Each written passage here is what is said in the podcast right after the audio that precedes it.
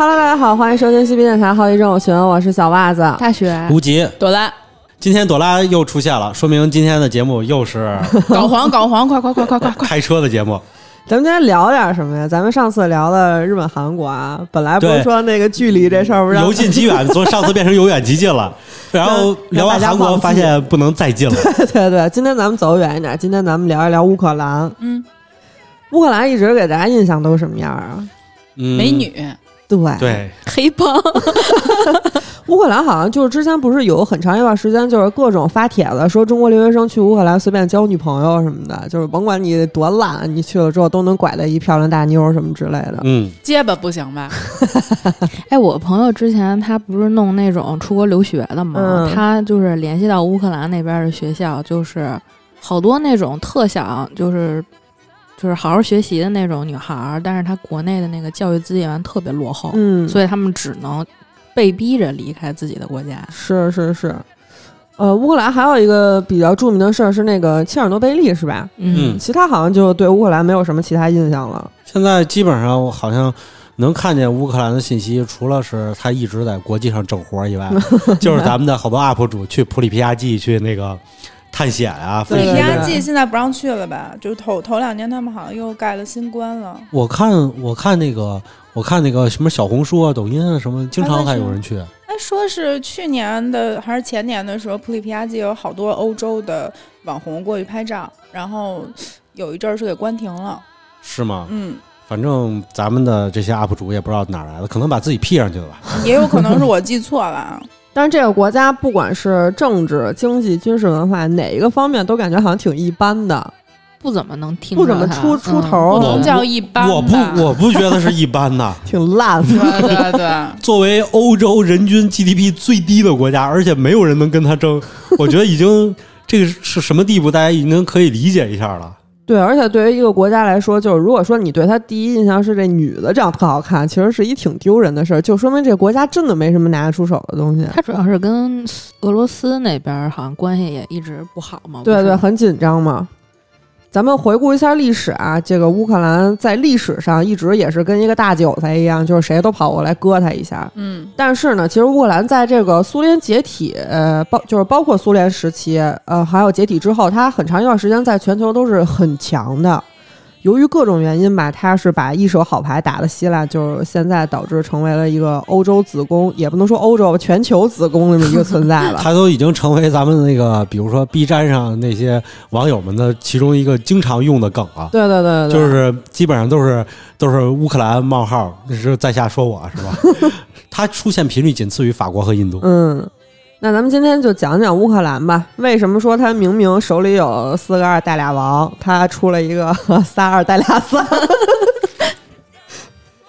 咱们先看看这乌克兰地理位置啊，乌克兰它是属于这个欧洲的东边，它中间呢，在乌克兰这个国家中间呢，有一条河叫第聂伯河，正好把这个乌克兰分成了左右两部分，啊、分呃不能说左右两部分，东西两部分，西边呢是挨着波兰的，北边是挨着白俄罗斯的，东边是挨着俄罗斯的，南边呢是黑海。它在地理位置上挺重要的，其实就是如果说这个东边和西边想要交流的话，那必须得通过乌克兰这么一地儿。嗯，这种地理位置，如果他玩好了呢，可能就是一个超级核心大国；他要是没玩好呢，就不一定是谁的碎催了。对，就大家都知道，这种十字路口，这个既是一个好事儿，也不是一个好事儿。对，要不然你就自己当一方霸主嘛，要不然你就是一个墙头草，两边倒。乌克兰呢，恰好就是没有玩好的那一个。他在历史上一直就是被反复拉扯，不是波兰就是立陶宛，要不就是俄罗斯的地盘儿，甚至就是天降猛男成吉思汗也在中间 掺过一脚。乌克兰就跟呃就跟一个副本似的，就是谁都过来刷他。我给大家简单盘一下刷过乌克兰副本的这帮人啊。可以可以，最早的时候，其实这一片地方啊，就是都是一些游牧民族。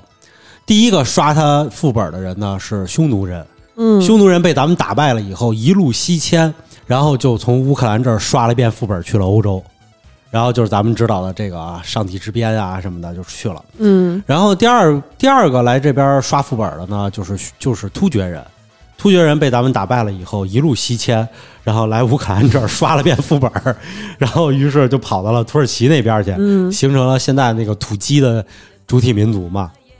再有是谁刷副本的呢？就是可能大家都想不到，维京人。嗯，你想维京人，哎呦，那是最早发现美洲的，在北欧的，怎么跑乌克兰这儿刷副本来了？他们是这样，他们没想着往南边下来，他们就想着从海上去劫掠一下欧洲。结果劫掠了一大圈儿以后，都走了多大一圈了？打地中海那儿，然后最后绕到黑海，从乌克兰这儿登陆。然后走了一大圈以后，大家想，哎呀，走太远了，咱干脆咱安家落户吧，就把这个附近所有部落劫掠了一遍。嗯，然后完了以后变成了他的附属部落，这时候才形成了乌克兰最早的这个主体的这个民族的基石，就是基辅罗斯。嗯嗯，哎，古罗斯人就这么时候形成的。这古罗斯人啊，分到现在就是现在的所谓的斯拉夫人。斯拉夫人，你想那个在欧洲为什么叫斯拉夫人？就是斯拉夫的意思就是奴隶。然后它形成了斯拉夫种族了以后，结果又开始移动，移动到了现在的俄罗斯和乌克兰这个地区，还有白俄罗斯三国主体三国俄乌白，他们叫做东斯拉夫人，嗯留在东边的。还有一部分呢跑到了西边，也就是跑到了现在的波兰地方，他们形成了叫做北斯拉夫人。就波兰这个国家其实是以斯拉夫人为主体的北斯拉夫，还有一部分就比较出名了，移到了南边巴尔干半岛上，嗯又是一个十字路口，他们就老爱在十字路口上待着。移到这儿了以后，他们就叫做南斯拉夫人，然后他们这个统一的语系就这么这么形成了。嗯这个基辅罗斯啊，刚开始形成的时候，几个邦国挺强大的。然后欧洲这些公国呢，就觉得，哎，我们要阻挡这个草原民族的这个入侵，那咱们就干脆册封一下他们，让他们成为自己的藩篱吧。然后他们就说，行啊，这么强大，你说你册封完了以后，他们成为自己的屏障，那是不是欧洲就踏实了？就册封了，觉得他们也是欧洲最精锐的部队嘛。结果这个最精锐的部队在成吉思汗部队的眼前就就跟毛一样，连续轮了他们两次。第一次去去走到这儿的时候，把他们打败了。结果后来咱们这边出事儿了，他们要回来争汗位嘛，然后就回来了。回来了以后打败了，没占领他，给了他们点儿缓息喘息时间，又组织了部队。第二次长子西征的时候路过，顺手哎灭了吧，灭了吧，这个怎么还在这儿呢？咔咔就给灭了。嗯，然后这灭了以后，结果他们地位就不保了，因为他们这会儿这个民族啊才刚刚的形成，所以他们一下就变成墙头草了，就倒向了金帐汗国、莫斯科公国。它本来只是一个莫斯科村儿，然后就因为收税，它变成了一个公国，然后他联络了各地的主体，所以他才能形成一个大邦国。嗯就这么一回事儿。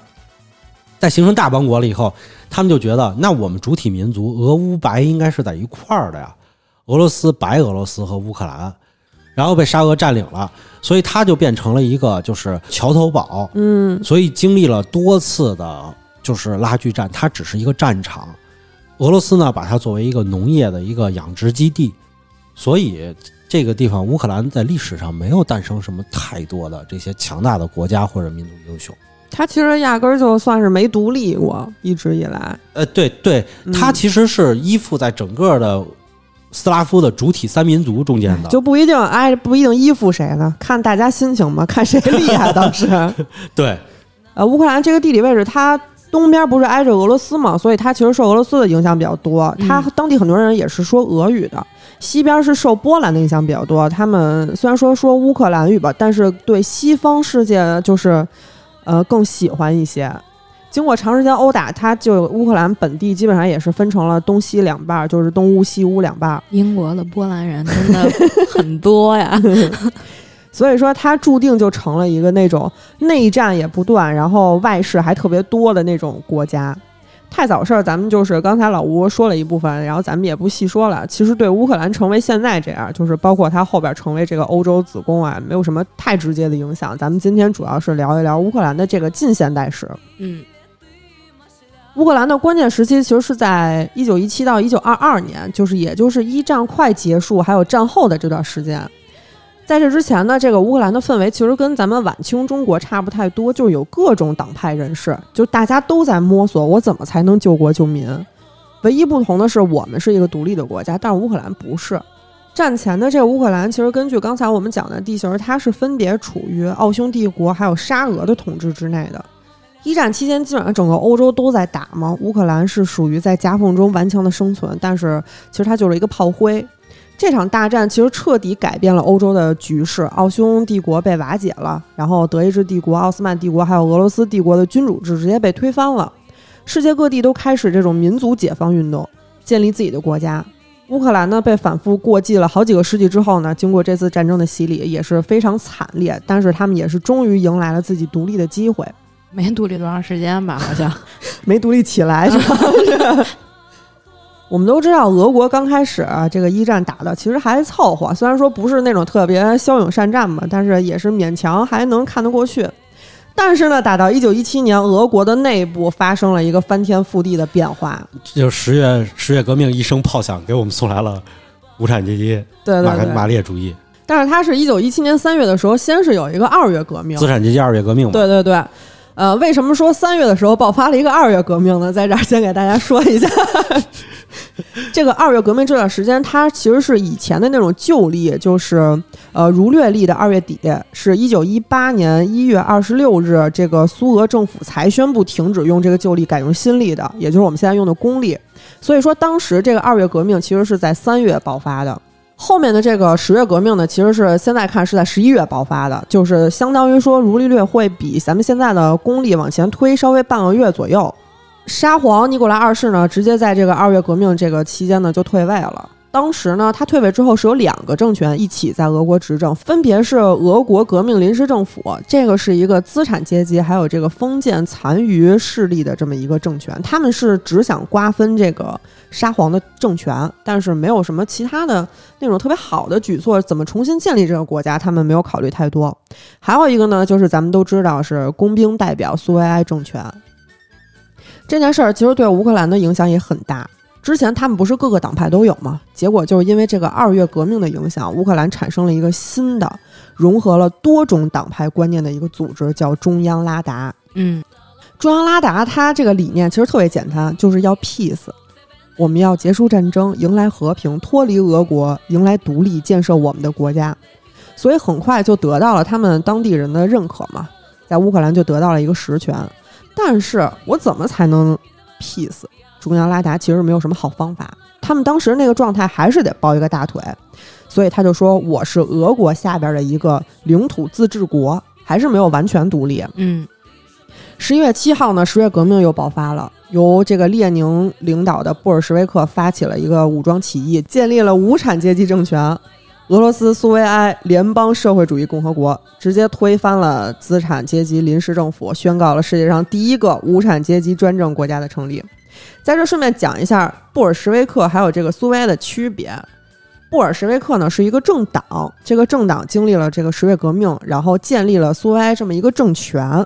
因为十月革命之后，其实苏维埃政权还是有很多党派的，比如说有什么那个孟什维克，还有社会革命党，他们是一起组成了一个苏维埃政权。后来是因为政见不同，然后多数派的这个布尔什维克就剔除了其他党派。所以说，在一九一八年之后，布尔什维克和苏维埃才是同一个意思。在这之前，他们一个是政党，一个是政权。嗯，十月革命之后呢，中央拉达站出来了，说我反对苏维埃政府，我不承认苏俄，我要成立一个俄国领导下独立自治的乌克兰人民共和国，并且在这个十一月二十号，他们就宣布独立了。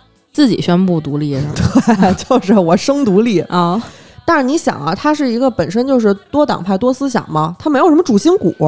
那你说这样的这么一个政府，他怎么可能能干得过苏维埃呀？最关键是这政党也没钱吧？对，什么都没有，特别穷。他们当时不就是农民吗，多数都是。都是农奴还是 对还不是农民？紧接着呢，这个十二月份，布尔什维克在哈尔科夫举行的第一次全乌克兰苏维埃代表大会上，宣布乌克兰你就是一个苏维埃共和国，并且他们成立了一个和这个中央拉达对立的一个政府，在俄罗斯的布尔什维克军队的这个支持下，把多数政权还有工业中心直接一波带走了，然后逐渐向基辅步步逼近。这中央拉达也很倔啊，在这个一九一八年一月二十二号，他宣布我彻底和俄国决裂，我完全独立了。但是呢，布尔什维克太强势了，中央拉达就被打的只能往后退，就直接把基辅、把首都，当时还不是首都，就直接把基辅这个城市就给让出去了。嗯，那这样下去，这个中央拉达他被赶出乌克兰，其实只是一个时间的问题。不过这个时候呢，一战还没结束呢。二月九日，苏俄是为了保护新生的这个苏维埃政府，被迫就签订了布列斯特利托夫斯克合约，就是以空间换时间，我拿这个土地去换取一个休战，然后给这个呃苏维埃政府一些喘息的机会。嗯、其实是当时就是国际情况很就是很严峻，嗯。是因为一战结束了以后，其实战争并没有结束。咱们都说一战的结束是从沙俄开始退出一战开始的，嗯。但是因为沙俄的当时沙俄的面临两个就是两个敌对国家，一个是奥匈帝国，嗯。还有一个是土耳其奥斯曼帝国。但是后战后的话，奥匈和土耳其奥斯曼不都被肢解了吗？嗯。当肢解完了以后，国际社会立刻就组织了联军，开始进攻苏俄新生的苏俄政权。当时苏俄政权就是风雨飘摇吧，所以他为了集中力量去对付，就跟很多地方都签了很多的协议。嗯。要说这个苏俄，其实当时已经基本上要把乌克兰拿下了，就要把中央拉达轰走了。但是就因为签了这个合约，就没有办法，因为这合约里边其中一条就是要承认乌克兰和芬兰是独立的。所以说三月份呢，德奥联军他们就携手把布尔什维克就直接赶出了基辅。中央拉达政府返回这个基辅之后，就才继续再巩固自己的政权。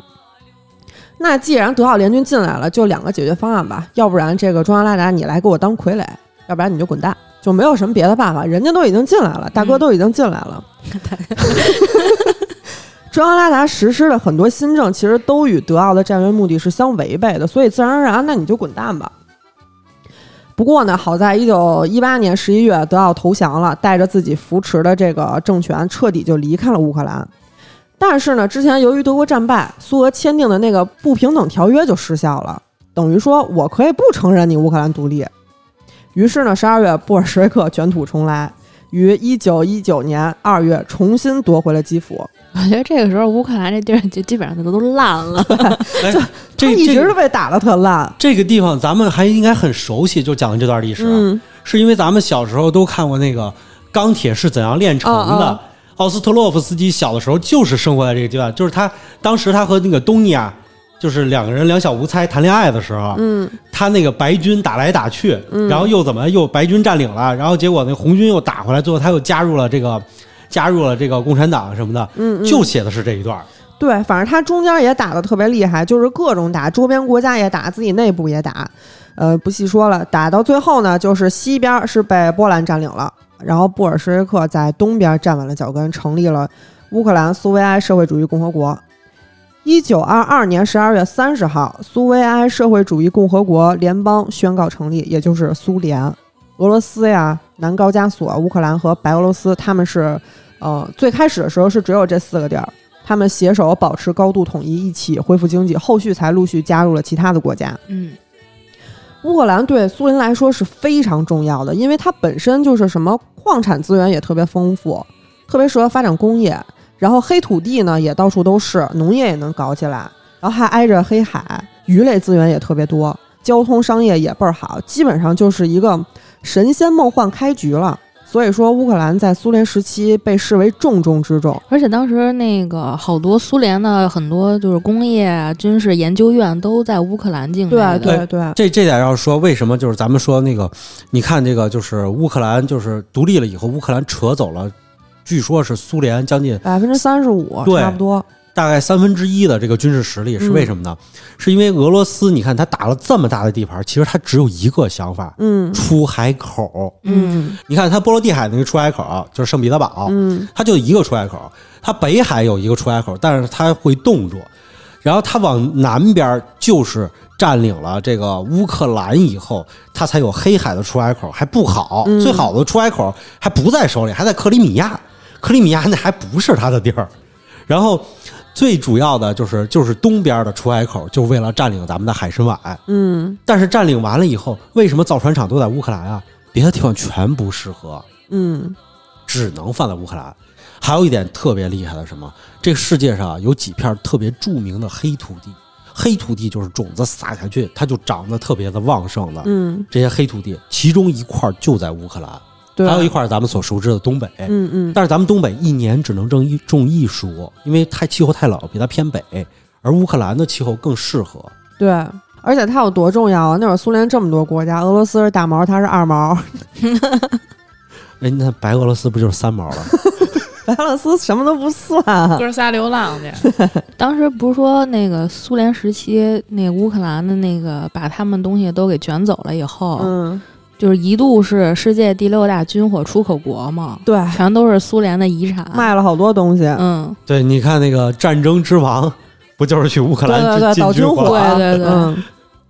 但是呢，在二战之前啊，这个一九三二年，斯大林呢做了一个决策，说要集粮食集体化。但是你说苏联的这个整个布局，基本上农业产出的一大部分都在乌克兰。那乌克兰人就是要把自己的这个粮食全都上交，然后再分给各个联盟国，等再分配到自己手里就没剩什么了。所以说这个政策就让乌克兰本地的农民就特别的不满意，大量的农民就开始抵制这种集体化行动，宁愿把家里的这个牛羊全都宰了吃，也不愿意再种地去上交了。再加上当时又出现了干旱，久而久之呢，就导致了苏联出现了大饥荒。嗯，乌克兰本土有数百万的人就直接惨死在这次饥荒里。这个悲剧咱们也不好聊，到底是这个斯大林的问题还是什么其他的问题。但是乌克兰出现饥荒这个时期，它本身就存在内战，还有这个基础建设不足，因为它其实主要做的就是重工业和农业，就是它基建设施很差。嗯，它不只是这个，乌克兰的教育水平和它的这个整个的精英人群也远离这片本土，嗯，这是一个很大的问题，因为他自古以来都是把自己的上层的精英送到俄罗斯斯去培训，然后再回来的。对，而且这段时间富农也根本不合作，他就不想集体化嘛，所以这个集体化根本就没办法实施。再加上有这些强压政策啊，你要是不给我交粮食，我可能就要弄你或者怎么样。这就这个原因是很多方面的。这个具体的这些他们的操作啊，还有一些政策，真可以去看《钢铁是怎样炼成的》，嗯里头特写的特别详细。嗯但是这个事儿呢，就成为了西方无限抹黑社会主义和苏联的一个根据。他们当时说，这个是斯大林灭绝乌克兰的一个阴谋诡计，就是西方国家一向不是比较擅长这种挑事儿、挑拨离间嘛，就是泼脏、水什么的，民主、啊环保，对然后就当时就在报纸上写了很多这就是相关的文章，扩大这个影响力，说是什么种族大清洗。乌克兰人的时间一长，慢慢慢慢就被洗脑了，他们就觉得啊，是他们就是要清洗我们。嗯，就这场灾难也导致了二战时期乌克兰出现了很多很多的纳粹分子，然后也加深了乌克兰还有俄国永远不可能修复的这么一个裂痕。我们刚才说了，这个一战结束之后，只有乌克兰东部的地区加入了苏联，西部当时还在波兰的控制中。一九三九年呢，二战开始之后，苏联就打进了波兰，把剩余的这个地区直接就并回了这个乌克兰苏维埃社会主义共和国的这个领土。乌克兰的领土在这个时候才算是完整。但是对于西乌来说呢，苏联此次的行动，与其说是回收，不如说更像是入侵。就是对于他们来说，我们活得挺好的，你们非过来，咣咣给我们一顿揍，把我们给并回去。嗯，所以说，西乌、东乌还有这个西乌和俄罗斯的这个仇恨就又更深了。二战期间呢，这个苏联损失了大概八百六十万军人吧，有大概一千八百万平民，其中有四分之一都是乌克兰人。此外呢，还有三百九十万人在战争期间就被疏散到了俄罗斯，还有二百二十万人成了俘虏。乌克兰就直接失去了大量的人口。还有二战期间呢，对于乌克兰的这个物质破坏也很大，就乌克兰几乎被炸成了一片废墟。当时是希特勒下令建立什么歼灭区，再加上苏联这么一个焦土政策。焦土政策呢，就是我要破坏一切敌人可能使用得到的东西。就是坚壁清野。他们当年就拿这招战胜过拿破仑嘛。嗯嗯，就给人都熨平了呗。对，就就是他们撤出撤出莫斯科的时候，就是一把火全给烧平，对，就是让你什么都得不到。就是等于说我从我自己的这个城市撤出来，我要把这城市毁了，我让你进来的时候什么都用不了。给我亡命徒啊，简直是。当时这这两个政策出来之后，乌克兰二点八万个村庄，还有七百一十四个城镇就直接被破坏了，基辅百分之八十五都被就是弄没了。然后第二大城市哈尔科夫百分之七十也全都被摧毁了。对，你们要想一下啊，基辅啊、哈尔科夫，这可都是古罗斯民族的崛起之地，当嗯当时得建的得有多大？因为当时基辅是应该是苏联时期早期的时候最大的一座城。对，可不可以想成咱们的北京跟上海？呃，可以，可以这么想。所以战后呢，它是一千九百万人直接就无家可归，在乌克兰那儿，包括之前这个共和国建立的这些基础工业也全都被摧毁了。经历了战争的再次摧残，乌克兰已经是破的一逼了。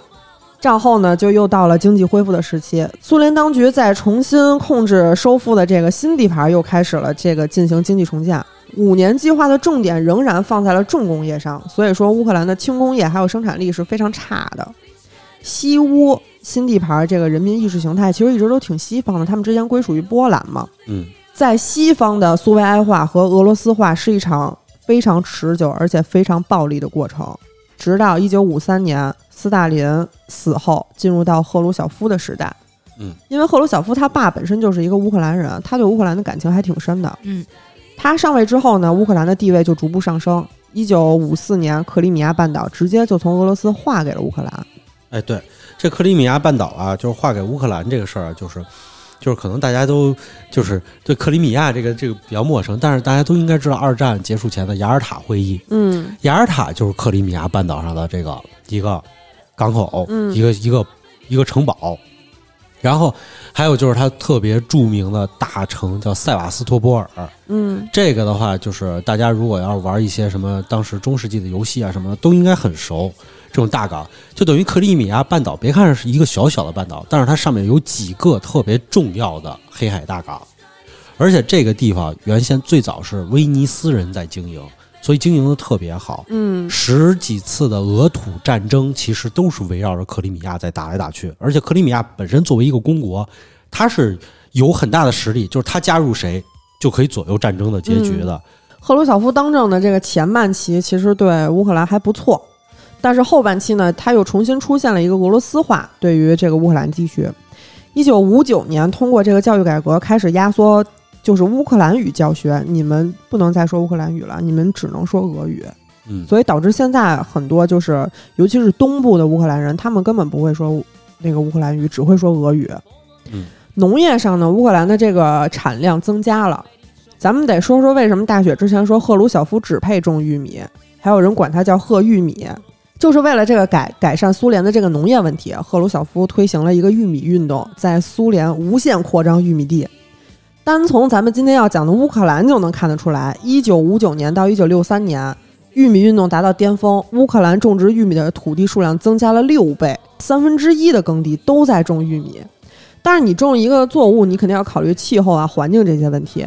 玉米不是种在哪儿都能大丰收的，而且玉米种多了，必然会影响其他作物的产出。对，所以说一九六三年玉米运动就失败了，赫鲁晓夫最后是沦为笑柄。各个国家的农业生产水平整体下降，苏联不得不从国外进口粮食。到了一九八零年代才稍微有所缓解一点儿。在工业上呢，苏联把目光集中在重工业上，乌克兰就是重中之重。二战以前，苏联百分之十五点九的预算全都扔到了乌克兰，就是去建设这些重工业基地。嗯，战后第四个五年计划，这个预算增加到了百分之十九点三，就基本上五分之一的钱都要扔到这儿了。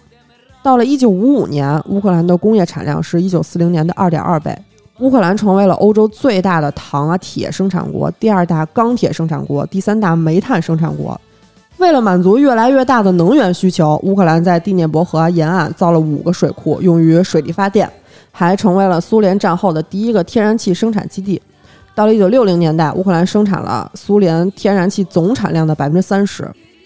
但是啊，天然气、煤炭、钢铁都是不可再生资源，过度的消耗和开采都为日后乌克兰能源紧缺埋下了一个祸根。赫鲁晓夫时期呢，苏联还有一个错误决定，就是和中国关系恶化了。嗯，嗯，毛主席曾经说过，赫鲁晓夫修正主义集团在苏联搞和平演变，是向所有社会主义国家，包括我们中国在内，向所有共产党，包括我们中国共产党在内，敲响了警钟。总之，这是关系到我们党和国家命运的生死存亡的极其重大的问题。这句话的潜台词呢，就是共产党内出了赫鲁晓夫这样的人物是要亡党亡国的。我们之前也讲过，为什么中国共产党可以取得胜利，因为我们的领导人和农民吃一样的饭，穿一样的衣，人人平等。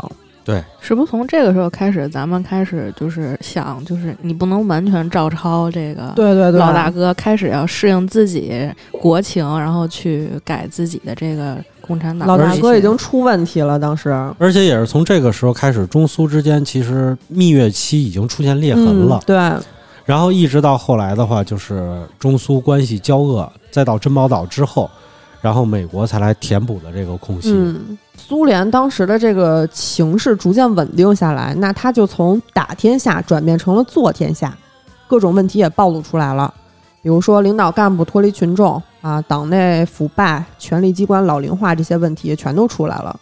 毛主席曾经说的这个话开始逐步应验，从赫鲁晓夫开始，戈尔巴乔夫时代达到顶峰。这期间，苏联的政治机关代表的是一个阶层的利益，而不是广大人民的利益了。甚至在苏联的高层干部中，四分之三的人开始认为，我们现在应该走资本主义道路了。嗯，再加上苏联为了赶超美国，过于重视重工业，对轻工业和农业的发展不重视，内部民族关系岌岌可危，苏联逐步走向了危机。加速苏联分裂的，除了内部问题，外部原因也占了很大一部分比重。丘吉尔不是发表了这个铁幕演说嘛，直接拉开了冷战的序幕。嗯，美苏同为世界上的超级大国，为了争夺霸主地位，协同各自的联盟国展开了很长一段时间的斗争。除了什么军备竞赛呀、太空竞赛呀、什么外交竞争之类的，大家能看到的比拼之外，舆论战也很多。一旦被抓住小辫子，就会被西方国家无限扩大。苏联急于求成留下的小辫子确实也挺多的。虽然说后期呢，这个美苏的关系有一些缓和，甚至已经宣布我们结束冷战，共同进步，但是对于苏联来说已经太迟了。一九八六年，切尔诺贝利实验站核泄漏，乌克兰再一次进入了一轮新的灾难中。多灾多难啊！对，当时呢，就越来越多乌克兰人开始反对苏联的统治。但是他反对苏联统治，当时他泄露了以后，苏联这边可一个劲儿的帮他们，是他们自己瞒着不说的。他们一直都是，就是苏联那会儿其实对他们不错，对，但是他们就是因为有一些西方的舆论鼓动啊，再加上自己这边领导也有点儿，就是现在这些拿美国钱的公知们干的事儿。对对对对对，其实就是苏联，就是俄罗斯现在就是这么就是脾气这么大，也是也是因为一个原因，就是俄乌白这三个主体的俄罗斯的民族，这三个国家、嗯主体民族国家里头。其实对白俄罗斯都没怎么好，嗯，俄罗斯那边就是纯是往这个乌克兰这边进行输出。对乌克兰是真不错。这次，然后完了以后一解体了以后，他再一倒向西方了以后，就会让俄罗斯人觉得你这是背叛白，眼狼，就是你这背叛的太严重了。嗯。一九九一年十二月一号举行的乌克兰公民投票，还有总统选举，表明百分之九十的选票都赞成乌克兰完全独立。美国曾经多次标榜说不希望苏联解体，结果在公民投票的前一天还放风说，如果大多数乌克兰人投票赞成独立，美国将准备予以承认。事后呢，又表示美国欢迎乌克兰人民自由表达的意愿，并且考虑同乌克兰建立正常的关系，就是非常那个呃墙头草那样的。就是我前一秒还说我觉得苏联不应该解体，后一秒就又撺掇人家在这儿独立。你 这，你说这种行为，这是是不是就是欲说欲欲说还休？然后 刚开始说不要啊，不要，然后一完完了以后，行行，走啊走啊。对对对。但是呢，由于大量的重工业还有军工业都在乌克兰，所以说苏联解体分家产的时候，基本上就是乌克兰和俄罗斯俩人三七分了。乌克兰是分到了核弹头将近一千三百枚，战略轰炸机一百六十架，各类战斗机两千架，坦克六千五百辆，各种舰艇三百五十艘。三千五百九十四个军工生产企业，除此之外，干活的人呢也全都给乌克兰了，就是什么高精尖技术人才呀、高级蓝领全给，什么黑海造船厂、哈尔科夫莫罗佐夫机械设计局、安东诺夫设计局，什么西奇公司，就是他能给的，他全都给乌克兰了最。后不全给卖了吗？那倒是。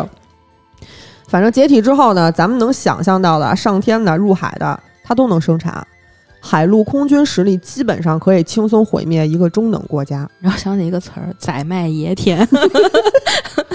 隔壁印度都馋哭了。对啊，他当时的这个核武器也具备和美俄对抗的实力，综合军事实力说前五可能有点保守，努努力应该能排到第三，仅次于美俄也不是不可能。乌克兰等于马上就要迎来专属于自己的高光时刻了。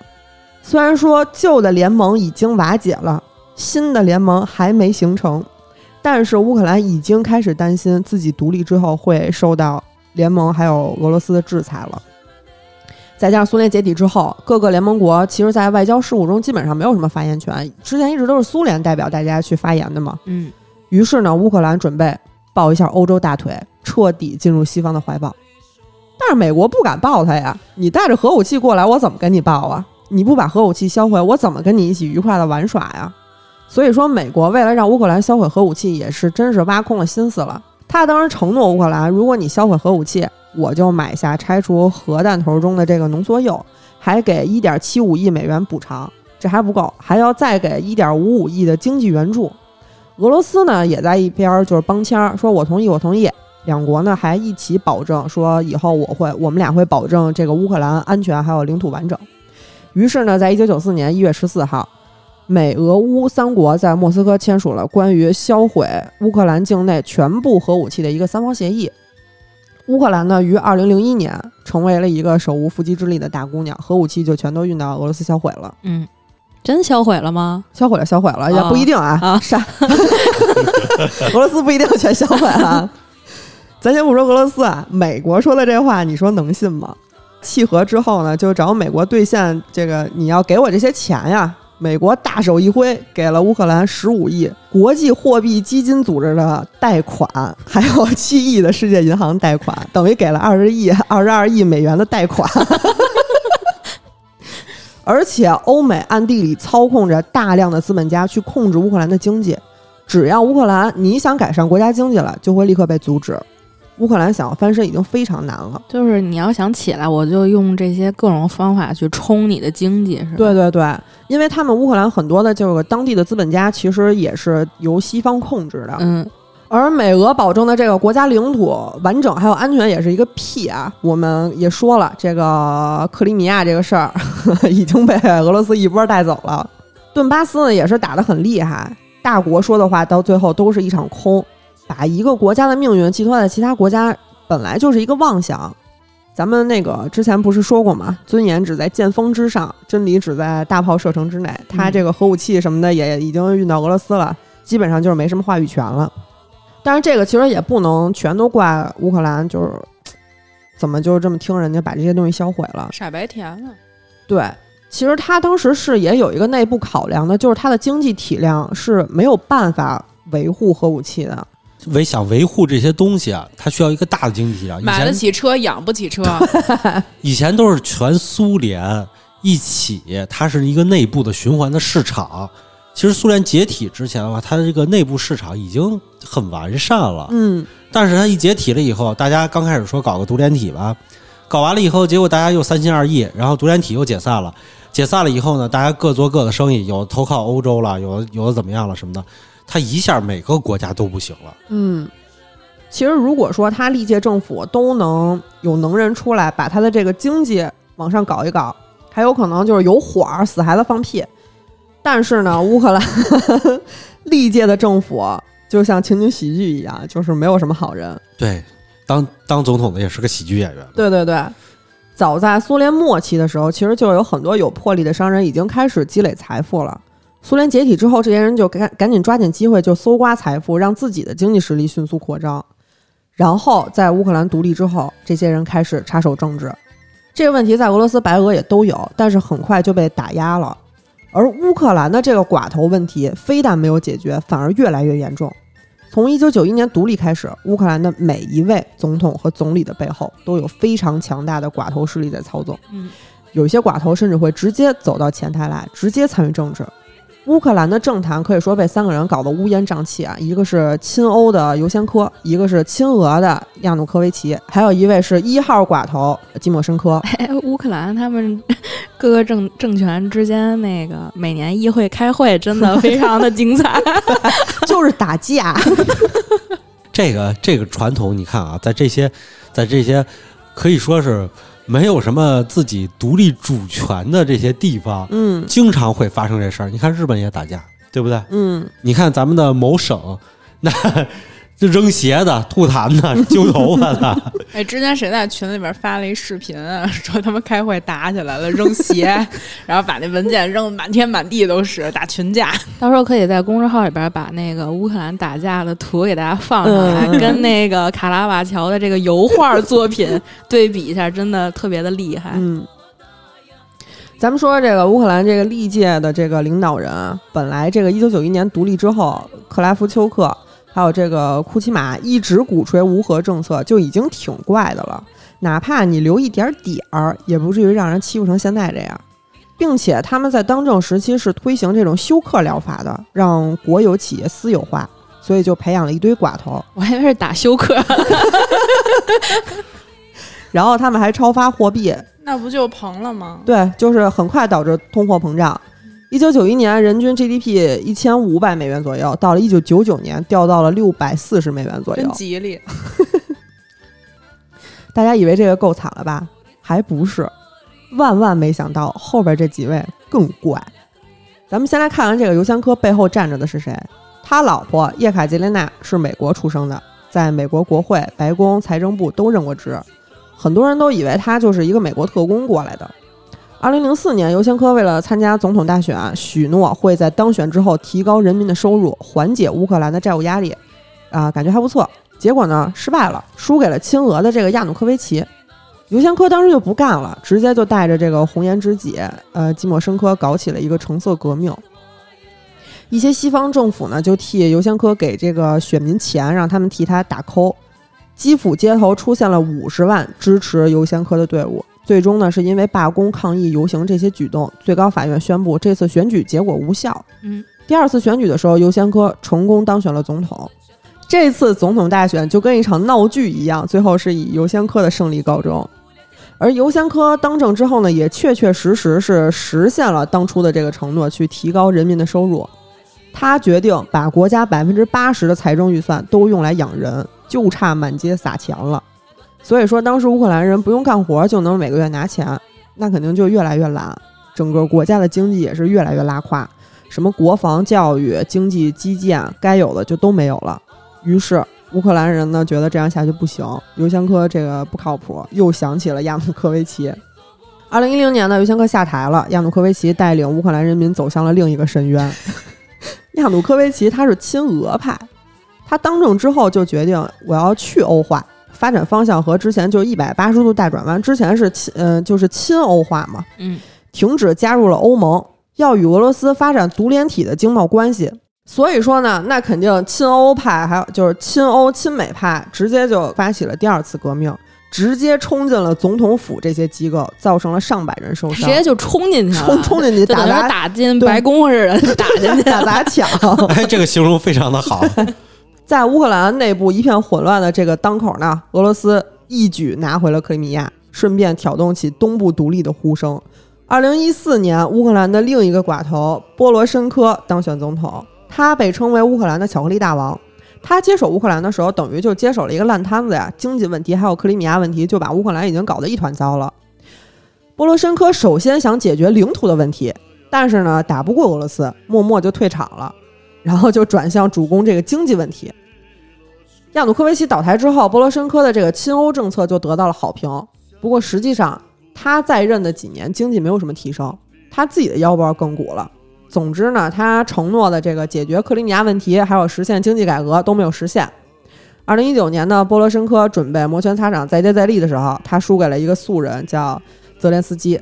泽连斯基呢，他是一喜剧演员，然后在这个 政治喜剧《人民公仆》里，他扮演的这个角色偶然成了一个乌克兰的总统，之后一路过关斩将，击败了腐败的寡头总理。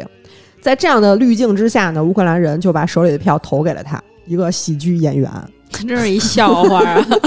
不是这这个时间段，你看看都是这样的吧？什么什么这个泽连斯基啊，嗯，特朗普啊，什么什么都是喜剧演员嘛。总之呢，一个腐败的政府带给人民的只能是一片虚无。大量的乌克兰美女开始下海，呃，除了本土，呀正常，哎，呃来了话题来了啊！终于接入正题了，太晚了。朵拉已经醒了。除了在本土干活之外呢，他们走向了世界各地。啊、大概十年前，我还在夜店玩的时候，就已经看到过乌克兰的大姐在工体跳钢管舞了。我发现哦乌克兰有两种，一种是走这条路的，嗯还有就是一种当家政，还有野模什么的，啊，当家政特别多，野模那个就是他们是纯当家政吗？是纯当家政，就是 在学校里边打扫卫生。哦，学校里不可能出事儿。嗯那个，然后哦他说学校应该不是大学。十年前的时候，我们那会儿在上海都要参加那个 CJ 展会嘛。嗯 CJ 展会里头，就是刚开始的时候都会请一些学生的这些模特来。对刚开始的时候，那会儿还很小的时候，到后来过了几年以后，它就变得就是很大了。很大了以后呢，它就限定了几个模特供应商，嗯其中有一个模特供应商，它专门供应的是外模，有很多的游戏厂商都会去里头去选外模。当时他那个外模很多，但是百分之八十全是乌克兰模特。多好看呀，人家我告诉你，不是任何一个乌克兰女的来了以后都能够被选上的。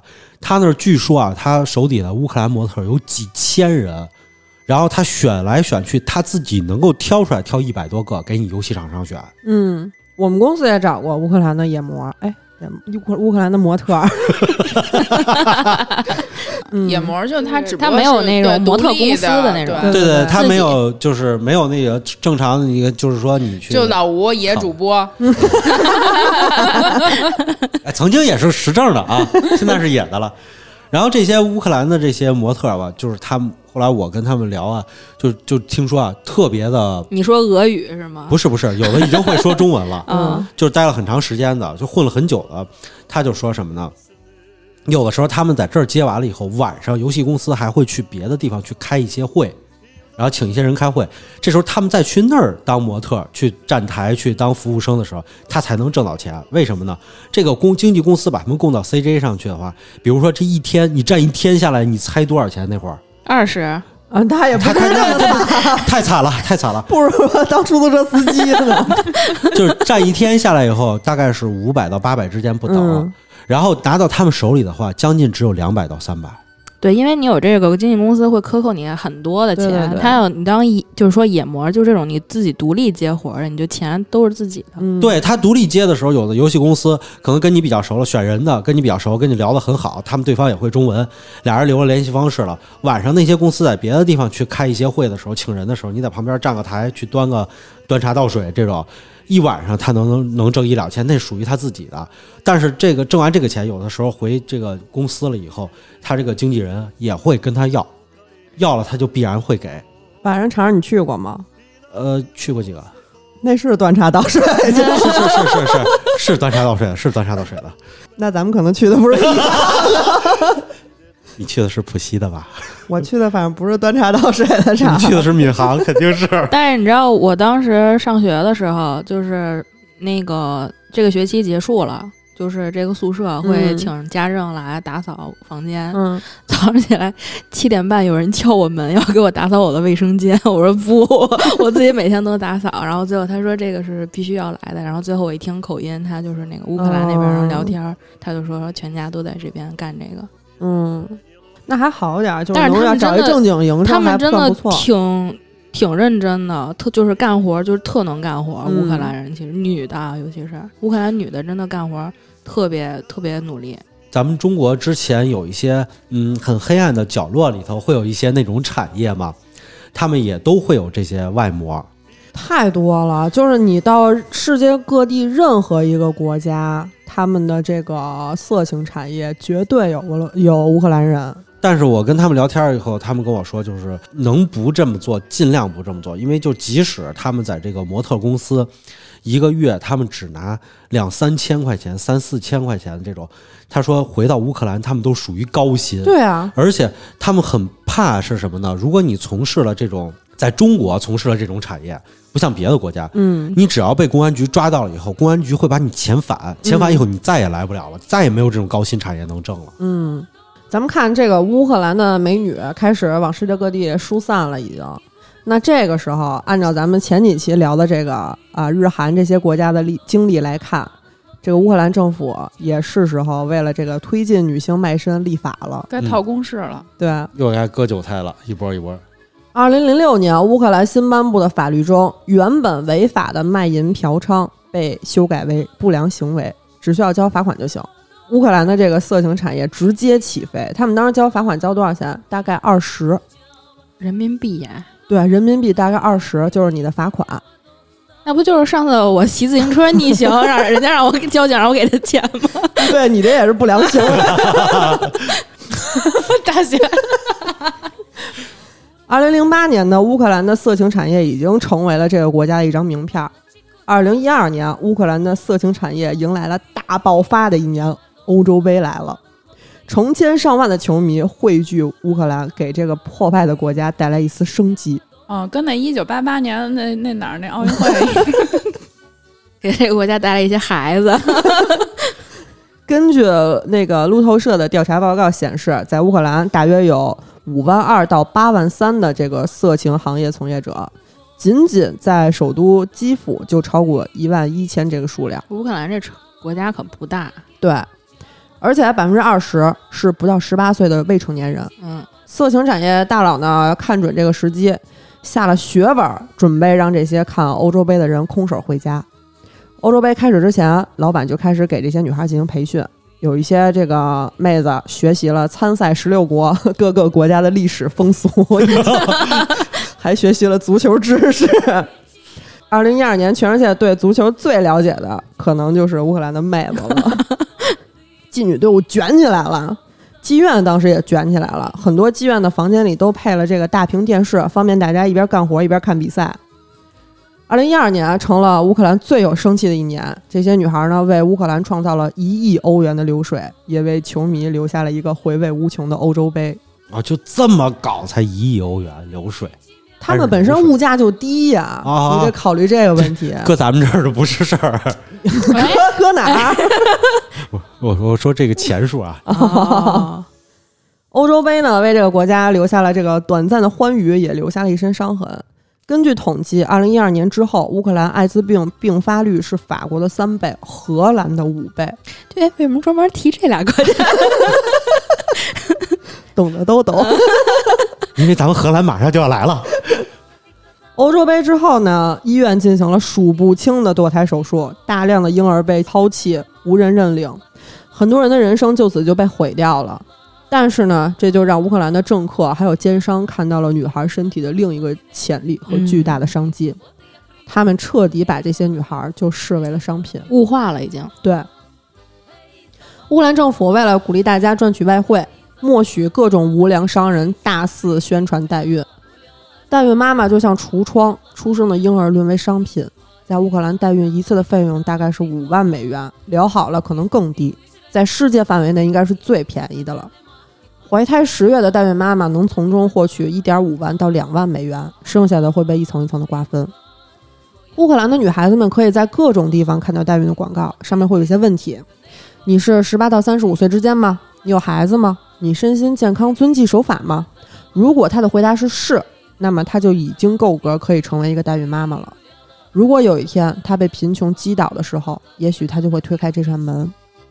二零一五年以后，随着印度、尼泊尔、泰国这些传统代孕地的监管越来越严格，越来越多的夫妻进入乌克兰寻求帮助。乌克兰代孕数量激增十倍，成为世界上极少数以代孕旅游为目的的国家之一。我这边有一个就是乌克兰的一个代孕妈妈的经历吧，差不多。嗯当时她说，就是到乌克兰去找一份工作，其实是特别难的。然后她偶然一次就是知道代孕能获得大概一万一美元的报酬吧，然后另外代孕期间每个月还有两百五十美元的补助。她就是跟她丈夫说说，要不然咱干这个吧。然后她就去了，去了之后，就是当时乌克兰平均年薪是三千美元，代孕一次是平均年薪的三倍多，就是让他完全没有拒绝的理由。嗯可是就是这个代孕的过程，我看了一下是相当的惨，因为当时他们那个医疗条件什么的也都不好嘛。他们在那个医院接受代孕之后，对他们是有监管的，就是几点就有人查，如果你不在病床上，就要罚你一百欧元。嗯嗯然后生完孩子之后呢，他当时是有一些大出血，然后他就去找医生，医生就是也不太管他，五天之后才把那个没有生出来的胎盘从他肚子里拿出来，就特别惨。而且他们住宿条件也巨差，就是两个孕妇住一张床，两个孕妇住一张床，对，就是你完全没有那种正常的生活的空间，他们就是拿你当做商品，当做畜生。你就是个机器，对，嗯就是一个生育机器，每天就是躺在床上保胎，没有家人关心，吃的用的也非常差。然后好多就是那种孕妇就都抑郁了嘛，怀孕期间，最后就会造成一个什么样的结局啊？因为她代孕属于一种生意，如果你生出来的孩子不健康的话，这个东西要怎么处理呢？就是人道毁灭。嗯可是这就是比较灰色的一个东西了。至于这些被遗弃的、不要的孩子是怎么处理的，到现在也没有一个特别完整的那种采访啊之类的。嗯，谁敢去啊？主要对是而且就是孕产妇也是经常会有人因为出血和感染死亡。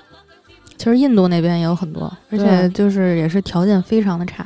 但是印度这边它其实是，呃，后边就开始监管了，但是乌克兰是我还要立法去保障这件事儿。嗯，它是，哎，就是因为之前就是在其他国家代孕的时候会有那种，就是比如说我给你，哎，别我了，就比如说他给 我老拿自己举例子，就比如说他给谁谁谁代孕，然后生完孩子之后就舍不得了，嗯我就不想把孩子给，在美国非常多这种事儿，结果就那对方就人财两空嘛。但是在乌克兰是根本不用担心这个问题的，因为乌克兰的家庭法法规，丈夫书面同意，妻子就可以找代孕，丈夫也会成为孩子法律上的父亲。夫妇的胚胎植入代孕妈妈体内时，孩子的父母为这对夫妻。甚至连我给我自己代孕可能产生的纠纷，乌克兰都已经替大家想好了，哎就是那么我给我自己代孕，啊，对，就是丈夫和另外一个女性的胚胎植入他自己的妻子，啊就是可能说他妻子的时候那个就是不能生对，不能生，嗯，借别人的卵子，对，就是借一个卵子，等于说丈夫和其他这个女性的这个胚胎植入到他自己妻子的体内，那这个孩子的父母是这对夫妻。就乌克兰给那卵子都不是自己的，这孩子跟他也没什么太大关系就啊。就是他的法律，在法律上是属于这对夫妻的，他他的法律就是这个卵子跟谁肚子里就是谁，不是就是谁夫妻。不是不是，在这种情况下是啊，啊就是如果你是正常夫妻，然后这个妻子只要这个妻子生下来孩子，这个孩子就是他的，嗯不管这个卵子是谁的。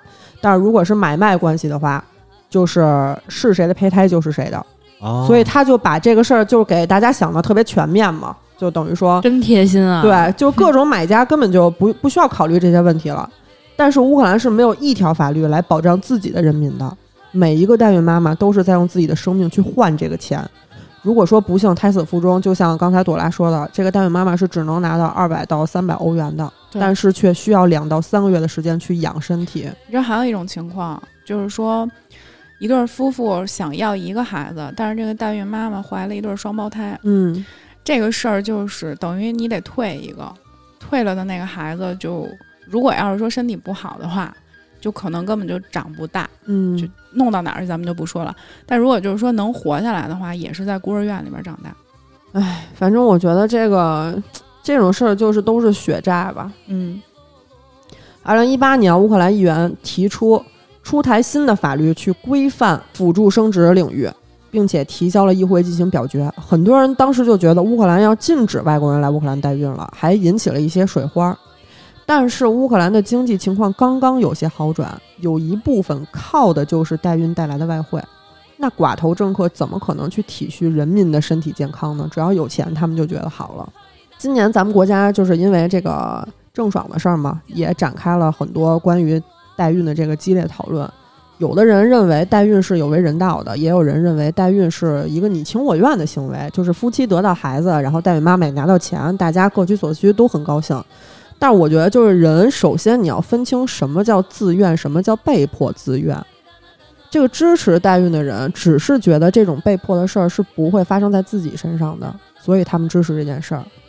我之前看过一个朋友圈说，你以为你高学历，在一二线城市有车有房，你不想受苦，想找贫苦妇女代孕，但比你更加有钱有势的人也不想受苦，他也想找个人代孕。你觉得他是选山村贫困妇女，还是选一个高学历的体面工具人？你以为你在第三层，但你知道第五层的人把你当成什么吗？所以不要想代孕合法了，一旦合法，你不是猎人，你也只是商品。你以为自己高人一等的时候，永远有人在上面奴役你。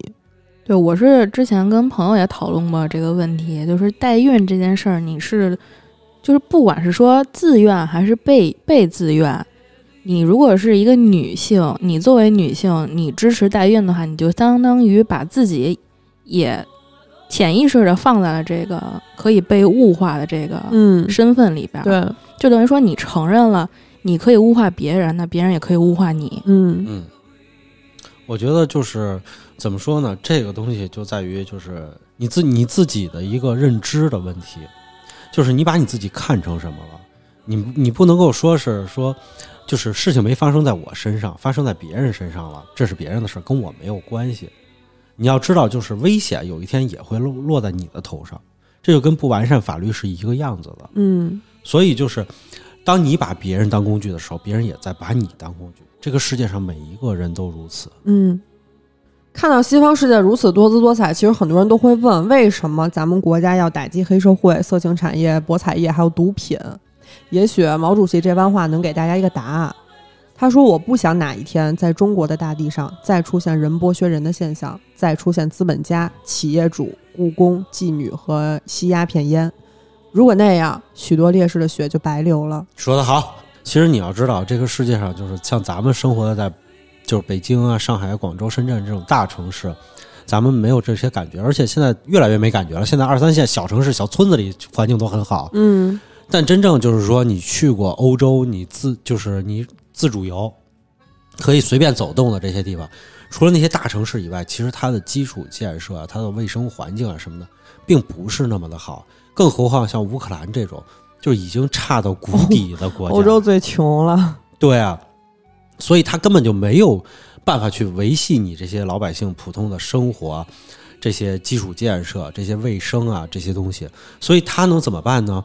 那上头的人，他的想法是我上去了以后，那我背后有资本，资本把我供上去，那我就是为了挣钱，那所以我要开放更多的东西来挣钱。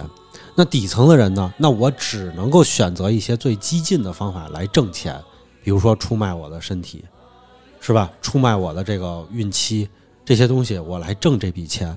所以啊，就是不要说这个国家兴亡跟你没有什么关系，国家兴亡是跟匹夫都有莫大关系的。嗯，关键是你觉得就是他们居住环境不好，其实说白了就没拿他们当个人看。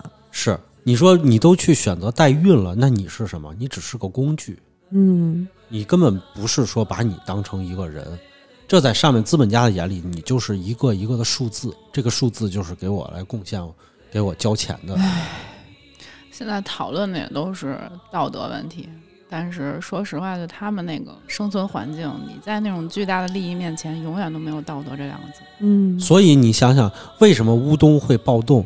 为什么现在在那些就是原苏联的国家里头，会有更多的人站出来以后去怀念当初的这些老的共产党的这些嗯机构？他们他们真真正正上一辈人感觉到过这个人和人之间是平等的。那么到现在的时候，他们在感受了这个东西以后，他们才能真正的深切体会到什么叫做真正的资本主义剥削，什么叫寡头政治，什么叫什么容克地主阶级，就这些东西，他们才能够感觉到。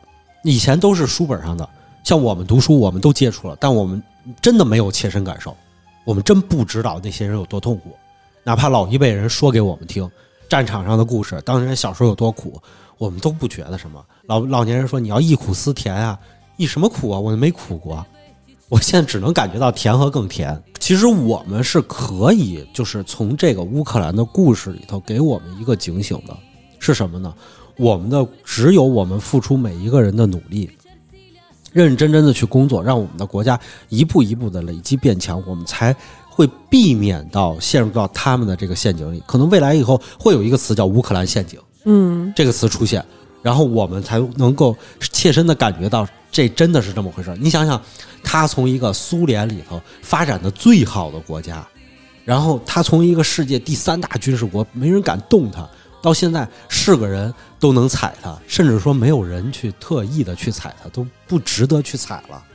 这么一个穷破的地方，其实今天我看到一个新闻，我觉得特别唏嘘，就是有一些乌克兰的机构吧，然后在咱们的各种社交网站上，他发一些帖子，他是这么说的：他说有一个公益行动，那内容是什么呢？是为中国的失独家庭在乌克兰代孕一个孩子。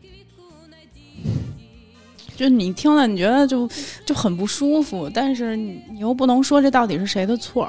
嗯当他们出卖自己国家的这个武器，出卖自己国家的资源，卖无可卖的时候，他们最终一步就是在出卖自己的国家的妇女。对千百年来，乌克兰一直在被东西方拉扯中发展，国家政局的混乱早就在千百年前就扎下根了。距离乌克兰真正独立已经三十年了，和中国建国时的状况相比，当年的乌克兰其实比我们好太多了，却被一届又一届的寡头总统拖入了更深的谷底。如今呢，是只能靠乌克兰女性的身体去给国家还债，带动经济。现在的乌克兰就像他们的名片一样，成为了一个任人欺凌的大姑娘。被轮流践踏，无家可归，只能站在街头哭泣。一年又一年的颓势让乌克兰彻底躺平，消磨了战斗民族的战斗意志。我们只能祝福他们能在这片近乎绝望的土地上生长出有主人翁意识的下一代，为这曲千年悲歌写上最后的休止符。而且我也比较唏嘘的是什么呢？就是到今天为止，其实还是有一些当年奥斯特洛夫斯基那个年代的。老兵他们还在活着，他的战友甚至现在还有活着的。而当他们看见现在的乌克兰居然活回了当年的那个时代的场景的时候，他们会怎么想？更唏嘘的就是，我看见大家在提乌克兰的时候，网上不断的会有人提起当年咱们九十年代的在乌克兰拍的那版《钢铁是怎样炼成的》，看见那个时代的乌克兰和他们的人民的这种精神状态。到今天为止，我们再反过头来看，他们居然活回去了。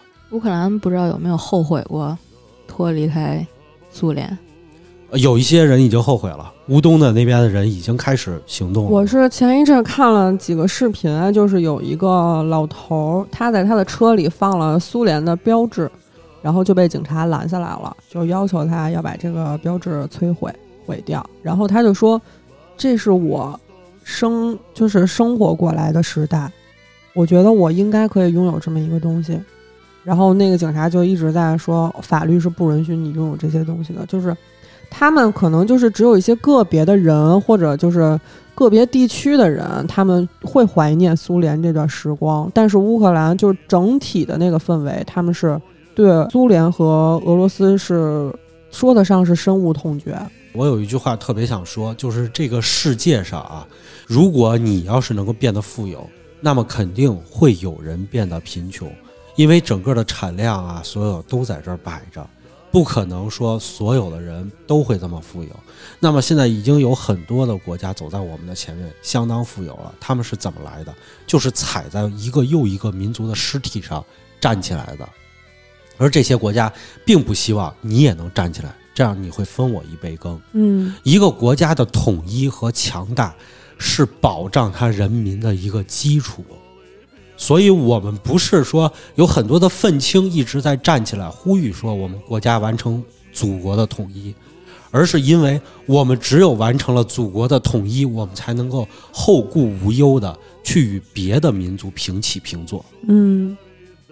我觉得其实乌克兰就特别像那个马太效应。嗯，圣经里边他不就说说这个凡有的要加倍给他，叫他多余；没有的连他所有的也要夺过来。马太福音。对，所以就是他就只能是强者越强，弱者越弱。那我有钱的这些寡头越来越有钱，我没钱的人就只会越来越惨。所以你看，普京大帝。他之所以能够在人民心目中，他能成为一位大帝，就是因为他真的是在被寡头送上了俄罗斯总理的宝座之后，反过头来把寡头全都给消掉了。俄罗斯当时就是寡头也非常多，然后，普京上台之后，的确是把这个现象给制止住了。但是乌克兰他没有拥有一个像普京一样的人，所以才导致了越来越悲哀。是的。好吧，那今天的节目就到这儿吧。我们会在每周一、三、五零点更新，周一更新《胡说杂谈》，周三更新《好奇症候群》，周五更新《嬉皮互动》或者《百语怪谈》。私信主播可以加入粉丝群，我们会把每周预告和花絮发到群里。如果有什么有趣的事儿，希望和我们聊聊，也可以给我们留言。我们下期节目再见。拜拜拜